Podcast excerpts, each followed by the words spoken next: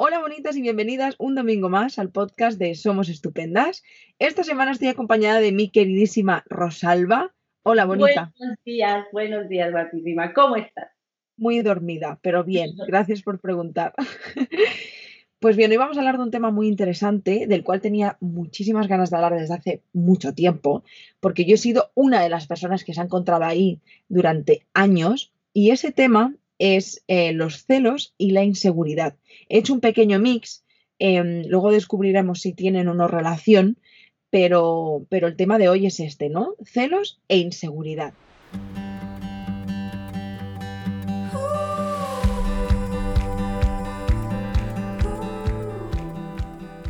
¿Tú has estado ahí alguna vez? No.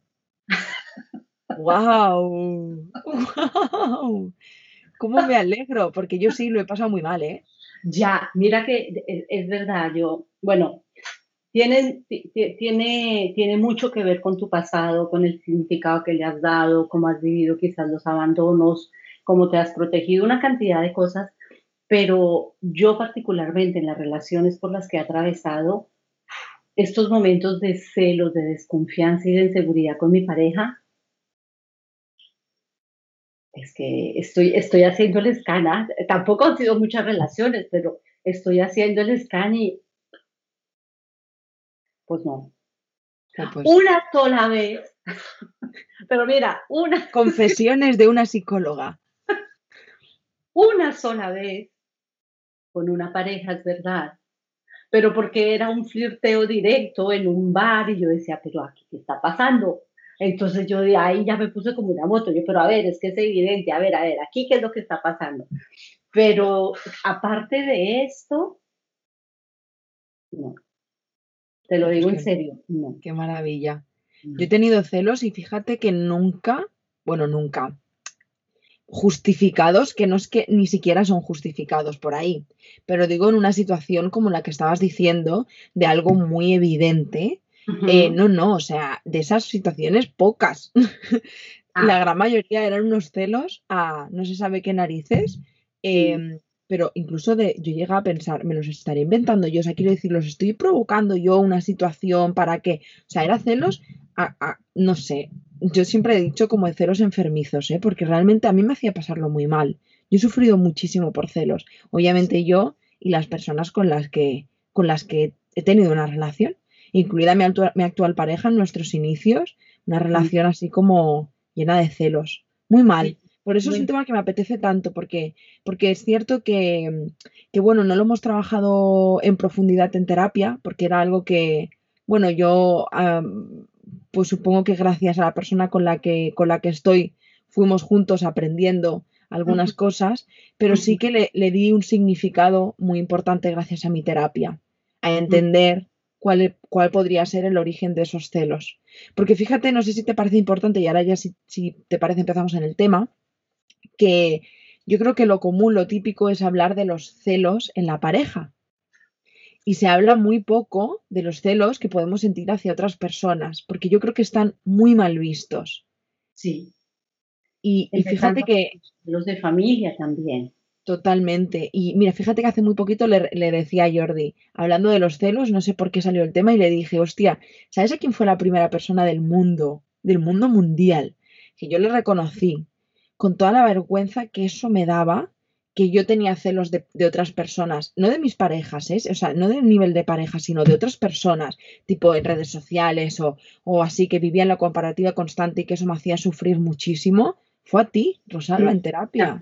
Sí, me acuerdo. porque me hacía sentir muy mala persona y me hacía sentir muy mal. Y fue como muy liberador para mí. Mm. Porque a partir de, de, poder reconocerlo, empecé a sanar, que era lo mm. importante.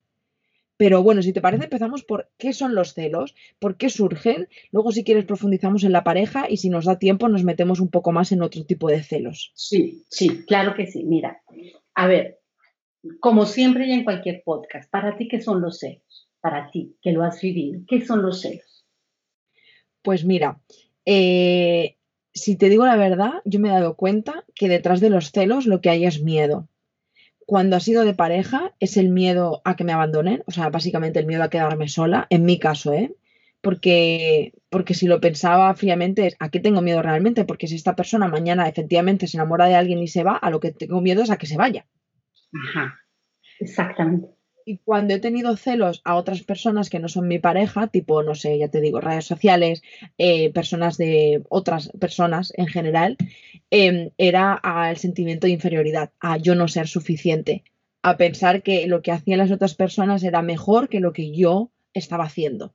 O sea, no reconocerme a mí y reconocer más eh, a los demás que a mí misma. A los demás que a ti misma. Y aquí hay, aquí hay dos palabras que pueden ir juntas inclusive. Eh, celos por miedo al abandono, celos eh, por sentirme inferior. Si tú tienes celos al abandono, cuando los viviste, cuando tenías celos al abandono, este temor era a qué? A que encontraran a alguien que mejor que tú posiblemente. Y entonces date cuenta cómo la comparación también está ahí metida. ¿Ves? ¿Por qué hay tantos celos entre los hermanos? Porque también hay como esta jerarquía que se crea entre ellos, en que uno es superior en el sentido del hermano mayor, por ejemplo, y el otro es inferior en sentido de que es el hermano menor. Y entonces hay celos de parte y parte, del mayor hacia el menor porque se compara con el menor y el menor tiene más cosas, tiene otras facilidades, tiene más apoyo, tiene más atención y del menor al mayor porque el mayor tiene quizás más libertades, porque quizás tiene más autonomía y se siente inferior de parte y parte. Ahora, el abandono. Intentemos definir cuál es el concepto de abandono. ¿Qué significa abandonar a alguien? Para ti, ¿qué significa esto de que, cómo puedo definir el concepto de abandono? Para ti, ¿qué significa? Me estoy acordando mucho de un podcast que grabamos hace poquito en el de Me siento sola, que hago, ¿recuerdas? Porque hablamos de esto. Claro. Y, me acuerdo porque obviamente eh, a esta pregunta yo lo que te diría es a sentirme, o sea, abandonarme es a, quedarme sola. Quedarte sola. Y aquí lo que habría que trabajar es, bueno, ¿y qué, ¿y qué significado le das a sola, no? Pero yo el significado que le daba desde estos celos es a que si mi pareja me dejaba, yo estaba vacía, yo no era nada, ni era nadie. Y hay ese sentimiento terrible a la soledad. Exactamente. Y de ahí estos celos que a veces se convierten en patológicos. Tú lo acabas de decir, si me abandonan me siento vacía. Claro, cuando nosotros tenemos tantos déficits y carencias a nivel interno y encontramos a alguien maravilloso que sentimos que nos llena, pues por supuesto, imagínate si estas carencias no se, no se, no se satisfacen por sí mismas, si yo no, me, yo, no, yo no presto atención a qué es lo que realmente necesito y a cómo suplir estas carencias, sino que sencillamente llega alguien maravilloso, porque normalmente es maravilloso, ¿no? Es que la otra persona es maravillosa, me llena, es todo, es que no puedo vivir sin esa persona. ¿Qué ocurre? Pues que esa persona viene a llenar mis carencias, mis déficits, yo no los trabajo. Y el no trabajarlos hace que empiezo a desarrollar progresivamente este miedo a que no se vaya a ir esta persona. Porque si se va, va a quedar este vacío que no me he trabajado. ¿Ves por dónde? Y, este, y estos miedos que son incipientes al comienzo de una relación, porque en, el comienzo de una relación, en principio, todo va bien, es el enamoramiento, la pareja perfecta, tú solo ves estrellitas alrededor tuyo. de una manera muy incipiente, tú empiezas a sentir que esta persona te llena y dices, no la puedo dejar perder. De manera muy incipiente ya empiezas a, a crear la relación desde, desde el miedo, desde la amenaza, y desde, desde, desde el comienzo de la relación, inconscientemente tú empiezas a mirar alrededor. En este caso, ¿quién? Los rivales o las rivales. Mira que estamos en el comienzo de la relación. Y entonces de manera muy incipiente empiezas a mirar así, de reojo, como digo yo, a ver a quién está mirando mi pareja, si es que está mirando. y no dices nada porque estás en el comienzo de la relación y todo es perfecto. Pero ya lo que haces es desde los primeros, eh, las primeras semanas de relaciones a que a germinar más y más inseguridad. ¿Qué ocurre? Que luego cuando ya en principio la relación se asienta, ya la pareja quiere estar contigo, quieren construir un proyecto común, no es que de repente me vuelvo celosa, domino y control, no. Lo he sido desde el primer momento. Lo que ocurre es que me revelo o me desvelo o muestro todas mis inseguridades cuando ya siento que tengo a la pareja lo cual es un mito, porque la pareja no la tenemos jamás. La pareja no nos pertenece. La pareja no es mía. Mi pareja no es mía. De ahí que yo siempre que escucho eh, eh, este, esta unión de palabras me da algo. Mi esposa, mi marido, es mi novio, ¿no? Es como, como que es mío como si fuera de tu propiedad.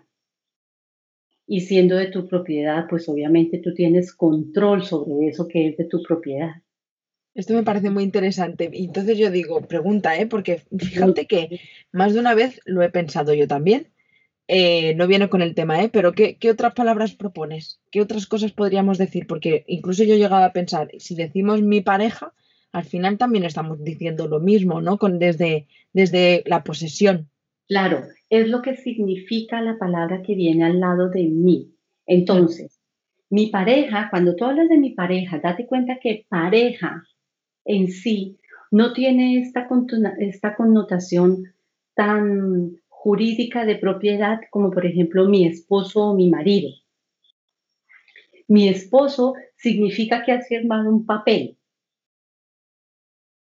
has firmado además un contrato, porque se llama un contrato civil de yo no sé qué, no sé qué, ya no recuerdo. Firmas un papel en el cual eres propiedad de la otra persona.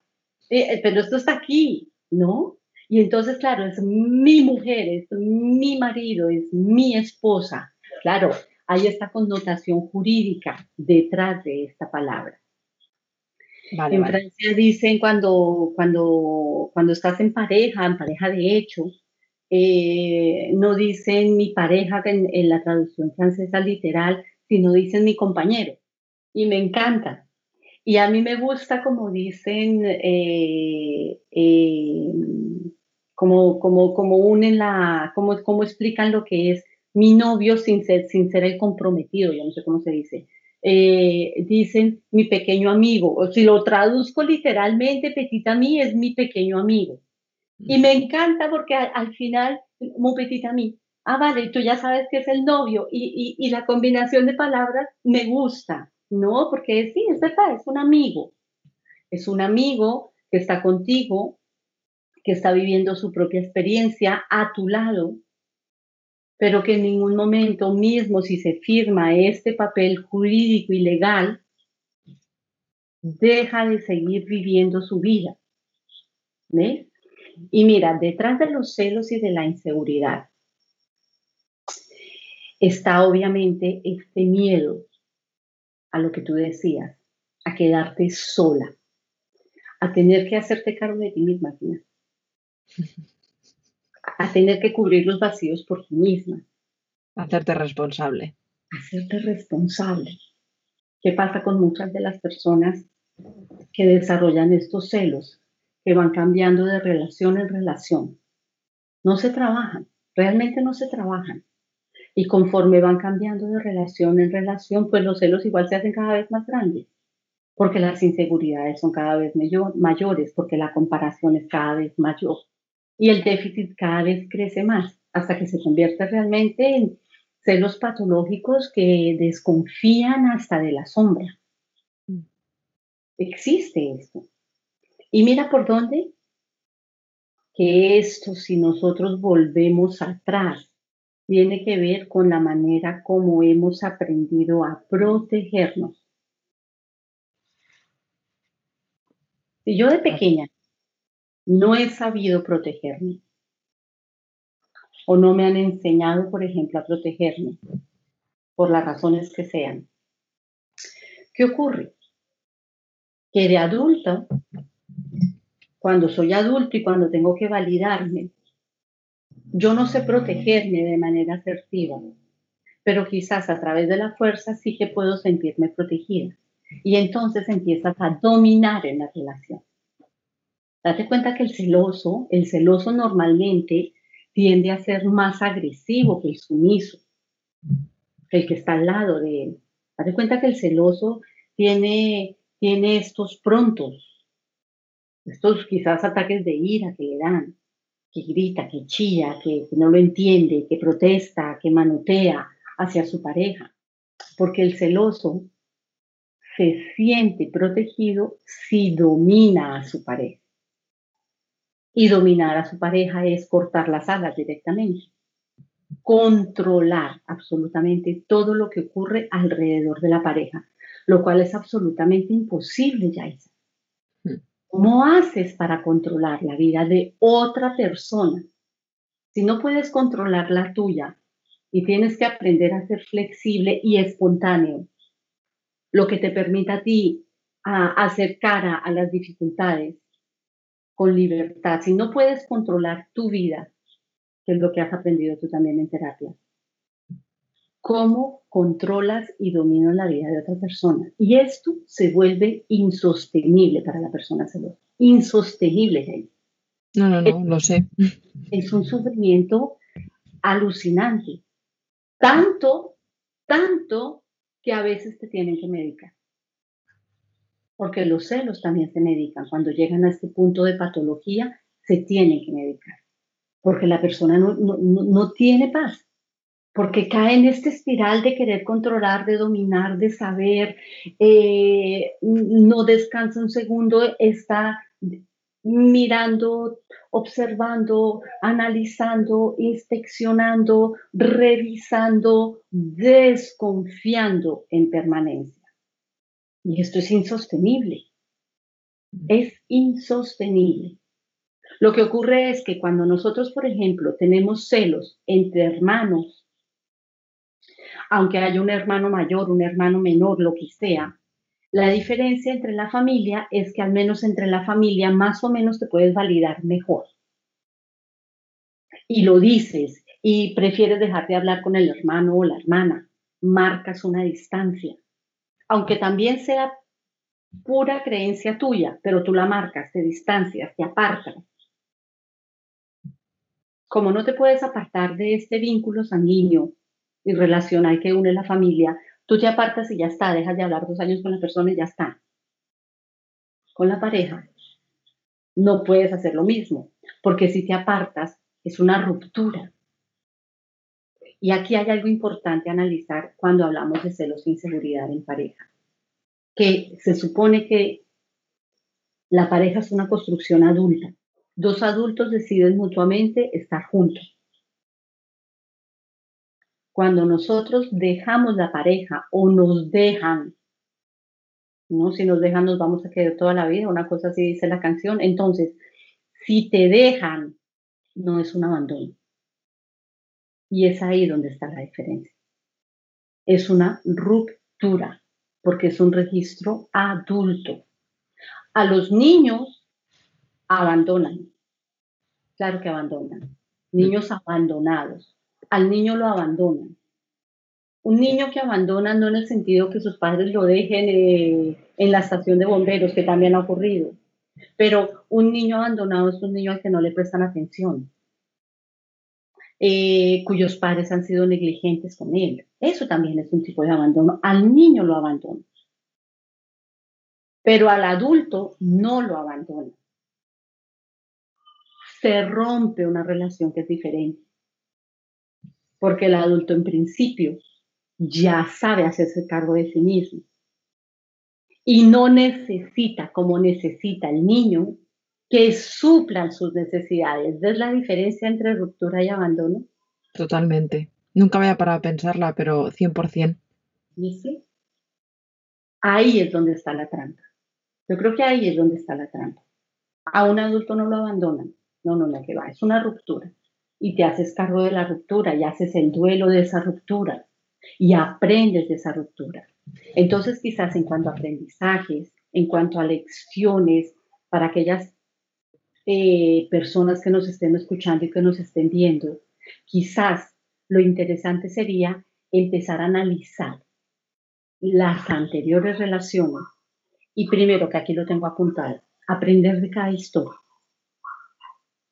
¿Qué has aprendido de cada historia pasada? Porque normalmente con estos celos se repite el mismo esquema. Mm. Entonces, paramos antes de, de, involucrarnos con otra relación. Punto número uno, ¿qué es lo que aprendí de cada historia pasada? Punto número dos, ¿qué te ha dejado cada relación? Punto número tres, es que te ha permitido mejorar como persona esas relaciones. Y dependiendo la respuesta que des, te darás cuenta, es que has mejorado como persona, eh, pues no, vale, y entonces ¿Vas a volver a caer en esta misma historia una vez más? ¿O es que realmente quieres crecer, quieres aprender, quieres tener una experiencia que te permite mejorar? Yo fíjate que pienso que aquí hay dos factores, no sé qué, piensas tú, pero yo creo que hay dos factores que hay que tener muy en cuenta que puedan estar fomentando los celos, a ver si no me equivoco.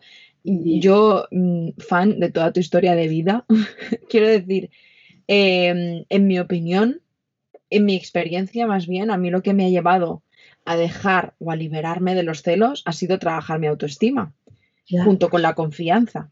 O sea, ahora no es que yo no sienta celos por otras personas, es que yo no vivo mirando hacia afuera. Exactamente. O sea, antes, fíjate que ahora estaba viendo aquí la furgoneta en la ventana. Yo antes vivía como si mi casa fuera yo, fuera este, este espacio, ¿no? Pero yo en realidad tenía los ojos puestos allí siempre. Ya. Entonces, como estaba allí fuera siempre, yo no era capaz de darme cuenta que de todo lo bonito que había en mí. Claro, y de lo que además me daba terror mirar, por si acaso me encontraba algo malo, ¿no? Entonces, yo ya lo juzgaba por malo, entonces yo estaba fuera. Entonces, si estaba fuera sin conocer lo que había dentro, pues inevitablemente lo de fuera siempre era mejor. Ahora, no es que, bueno, ahora incluso miro y me alegro de lo de los demás. La cuestión es que ya no estoy ahí fuera, es que ya no miro tanto por esa ventana. Entonces, para mí ha sido la autoestima la clave, la, autoestima y la confianza, ¿no? Cuando la hemos ido trabajando a lo largo de, mi proceso. Pero creo que en términos de amor hay una parte que, para mí mm, eh, es fundamental y que creo que eh, hasta que no cambie va un poco en nosotras, que es esta idea del amor romántico, ¿sabes? Porque siento que los celos se han romantizado. O sea, hay un, hay un, hay un toque erótico en los celos. O sea, todavía seguimos escuchando chorradas mm. como mm, es, si hay celos es porque te importa, ¿no? Si hay celos es porque quieres. Mm. Y, yo creo que eso hace mucho daño los celos. Muchísimo, muchísimo, Yaisa, muchísimo. Tú, tú, has dicho unas palabras maravillosas y, me siento súper orgullosa de mi paciente.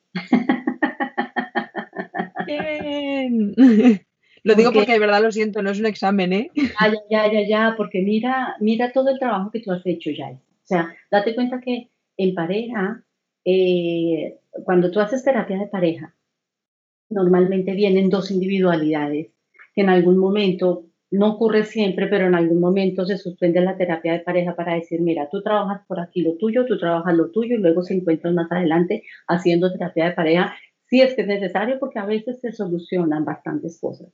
Entonces, tú llegaste a, a, a mí para hacer un proceso de cambio de terapia individual y mira por dónde esta terapia individual que has hecho, que te ha permitido reconstruir tu autoestima, una autoestima que había sido cercenada con toda tu historia de vida, porque fue maltratada, fue, es que sí, fue, yo la veo como si, como si la hubieran apuñalado, tu autoestima.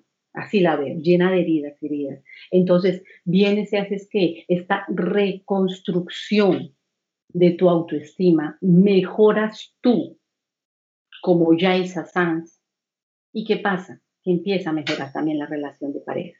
Y a esto, esto es lo que yo normalmente hablo, no siempre, pero muchas veces cuando hacemos las primeras sesiones, las primeras visitas, de que yo les hablo de que la familia es este engranaje, pero es la familia, las relaciones, el entorno social. En el momento que tú cambias el resto de la, de la, de la familia, de tu entorno, siente el cambio, claro, porque te, empiezan a mirar raro, ¿qué le pasa a esta? Que ahora eh, empieza a hablar raro, eh, se dan cuenta. Sin embargo, tú sigues en tu cambio y el resto de tu entorno se acomoda. Y a veces esta acomodación de los otros hace que los otros también cambien algo, a veces no. Pero lo interesante aquí es que tú has cambiado, Yaisa. Estos celos frutos de una autoestima maltratada o, o destruida, estos celos frutos de todas esas inseguridades propias de tu pasado, estos celos propios de que cuando necesitaste seguramente protección no hubo nadie para que te protegiera, quizás también un punto de dominancia y por eso estos celos. Conforme te venías trabajando, mejoraste también la situación y cómo te posicionabas en pareja, pero además cómo te posicionas de cara a todos los demás. Entonces, mira por dónde, que es que siempre lo voy a decir, o sea, trabajar la autoestima se dice rápido. Vaya. Pero requiere realmente de un trabajo. Y yo fíjate, sí, perdona, pero eh, igual es muy generalista, ¿eh? Pero me he dado cuenta que es que es como la base del todo.